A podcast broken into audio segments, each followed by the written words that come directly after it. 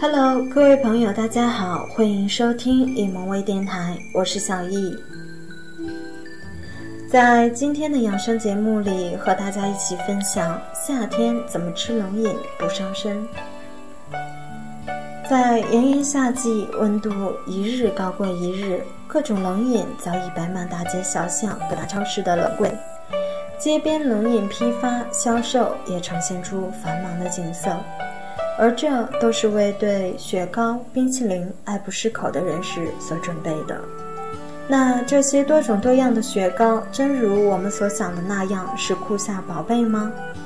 怎么吃才能不伤身呢？首先，我们要说的是细嚼慢咽更健康。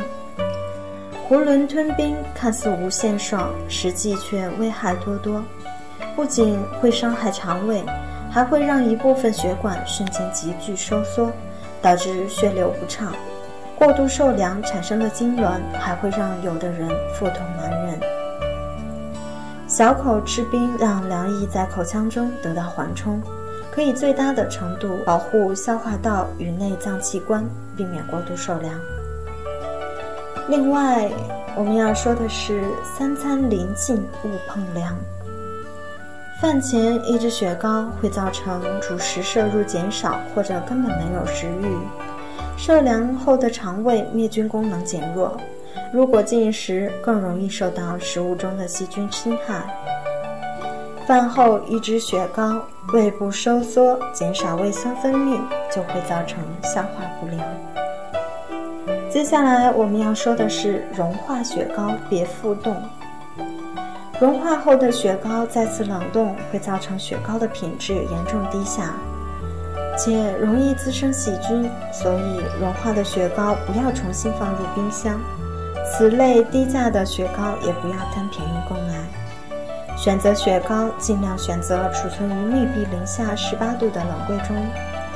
包装完整的情况下，变形的雪糕不要购买，因为极有可能是运输或者售卖中融化变形后复冻的。好，接下来是炫彩雪糕谨慎购。对于色彩，总是能最大引起人们的购买欲望，而这都是要归功于着色剂。此类添加剂加入与否与口感无关，却可从感官调动吃的欲望。即使正规厂家的添加剂量符合标准，但长期的低剂量食用依然可能会对健康造成累积性的影响。最后我们要说的是，廉价雪糕别上当。越是廉价的小品牌、杂牌雪糕，通常其中的添加剂含量越多，卫生状况也令人堪忧。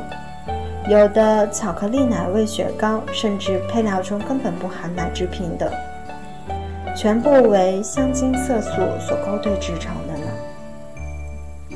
好的，今天分享的夏天怎么吃冷饮不伤身，大家都记住了吗？那我们今天的节目就先到这里，我是小易，我们下周见。